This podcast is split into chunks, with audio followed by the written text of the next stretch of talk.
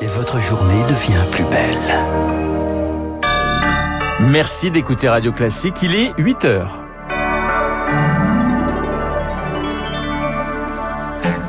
La matinale de Radio Classique avec Renaud Blanc. La semaine de tous les dangers, un remaniement, des majorités à trouver et un discours de politique générale très attendu.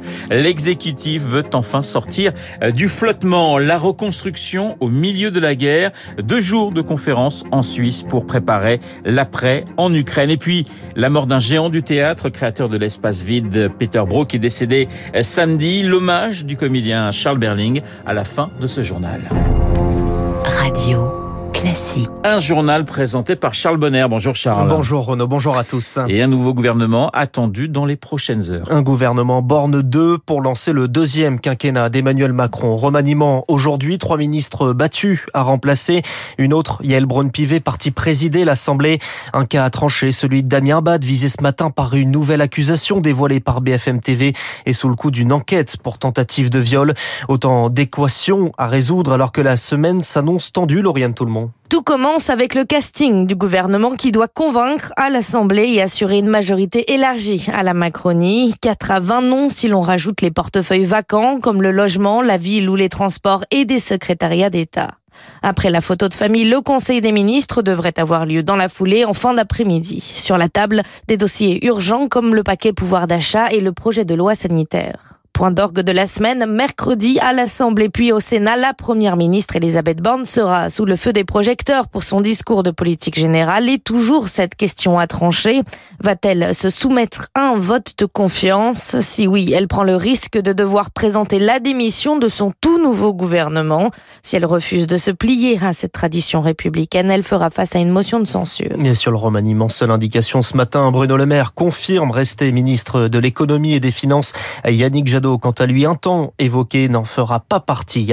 Nous parlions du projet de loi sur le pouvoir d'achat. Les Républicains présentent leur contre-proposition. Baisse des taxes pour garantir un litre d'essence à 1,50€ le litre. Annulation des hausses de la CSG et baisse de charges. Le détail à lire dans le Figaro ce matin. Charles, le nouveau gouvernement devra aussi se pencher sur la rentrée scolaire et la pénurie de professeurs. Il reste 600 postes à pourvoir dans l'Académie de Créteil, 1000 dans celle de Versailles. Les résultats de deux concours complémentaires du premier degré sont attendus demain. Des contractuels seront donc embauchés, souvent sans expérience ni diplôme équivalent, de quoi affecter, le niveau de l'enseignement selon Jean-Rémy Girard, le président du SNALC, syndicat d'enseignants lycées et collèges. Il y a très clairement un risque que le niveau de l'enseignement baisse parce que le recrutement de contractuels est de toute façon devenu quelque chose de structurel dans le système. Ça ne veut pas dire qu'un professeur contractuel n'est pas un bon professeur euh, forcément hein, en soi, mais oui, professeur, c'est un métier qui s'apprend et euh, c'est pas même avec quelques jours de formation avant la rentrée, ce qui est déjà mieux que rien, mais c'est pas avec ça que euh, d'un seul coup on va pouvoir euh, effectivement gérer une classe de manière aisée. C'est très triste et, c'est très agaçant. À l'arrivée, bah, les élèves ont parfois un enseignement d'une qualité plus plus discutable. Propos recueilli par Théophile Vareille. Mouvement de grève à la SNCF. Seulement un RER e sur trois circule sur la ligne E aujourd'hui. Même chose sur la ligne P du Transilien. Au Danemark, Copenhague, endeuillé par une fusillade dans un centre commercial. C'était hier en plein après-midi. Trois personnes décédées, plusieurs blessés, dont certains encore dans un état critique ce matin. Lucas, 20 ans, était sur place. Il raconte la scène. C'est irréel. Toute la ville est en état de choc. Je devais aller à un concert juste à côté avec mon frère et nous sommes allés au centre commercial pour manger un bout avant. Mais très vite, les tirs ont commencé tout près du restaurant où on était, au troisième étage du centre. On est sorti par une porte à l'arrière, mais il y avait une véritable pluie de tirs, ça n'arrêtait pas. Alors on a couru comme des fous, avec tous ces gens qui criaient autour de nous, c'était le chaos. On s'est réfugié sur le toit jusqu'à ce que la police intervienne. Je ne comprends pas comment on peut faire quelque chose comme ça ici. On n'est pas habitué à ça à Copenhague, ni au Danemark. Propos recueillis par Rémi Vallès, l'auteur des tirs armé d'un fusil, a été arrêté. Un homme de 22 ans, un Danois de souche, précise la police. Les motivations restent floues. Un plan Marshall pour l'Ukraine, c'est l'ambition de la conférence de Lugano en Suisse qui s'ouvre aujourd'hui.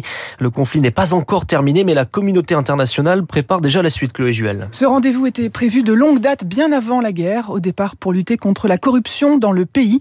Pendant deux jours, il sera finalement question de reconstruction, tenter d'en dessiner les contours. Sur place, une importante délégation ukrainienne sans Volodymyr Zelensky.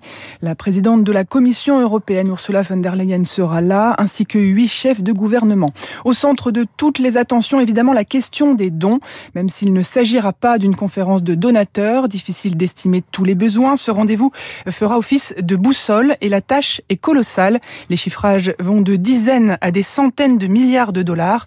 La Banque mondiale s'est engagée sur 4 milliards de dollars auxquels elle a récemment ajouté près d'un milliard et demi.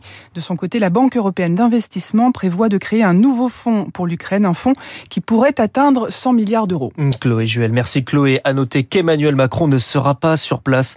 Il reçoit la mi-journée le chancelier allemand Olaf Scholz alors que sur le terrain, la Russie progresse à l'est. L'armée ukrainienne se retire de Lysychansk dans le Donbass, à Sloviansk, toujours dans l'est du pays. Des frappes ont fait six morts hier. Et nous reviendrons sur ce conflit entre Ukrainiens et Russes avec mon invité juste après ce journal, l'ancien ministre des Affaires étrangères, Hubert Védrine. Vous écoutez Radio Classique, il est 8h05. Charles, les recherches vont reprendre dans les Alpes après l'effondrement d'un glacier. Le bilan est toujours provisoire. Six morts, huit blessés. La chute du glacier de la Marmolada dans les Alpes italiennes provoquée par des températures élevées à 10 degrés enregistrées au sommet. Guillaume Pépi, au secours d'Orpea, le gestionnaire d'EHPAD, va profondément renouveler son conseil d'administration. L'ancien numéro 1 de la SNCF devrait prendre la présidence du groupe au cœur de révélation d'un livre enquête sur les maltraitances de résidents.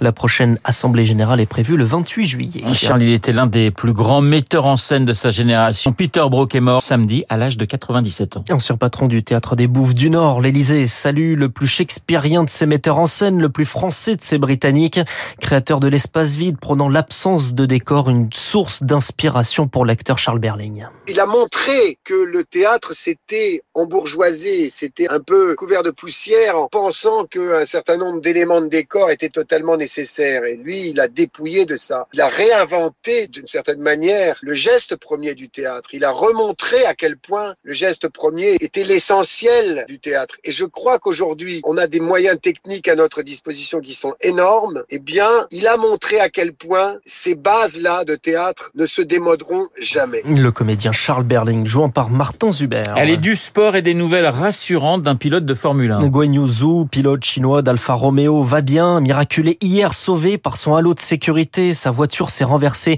au Grand Prix de Grande-Bretagne avant de finir sa course dans les grillages de sécurité à côté des spectateurs. C'est Carlos Sainz de Ferrari qui s'est imposé sur la ligne d'arrivée.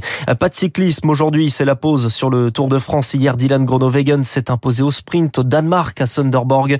Wood van Aert reste en jaune. Prochaine étape, c'est demain à Dunkerque-Calais. Il y a donc du tennis à suivre à Wimbledon. Françaises vont tenter de briller. Deux huitièmes de finale.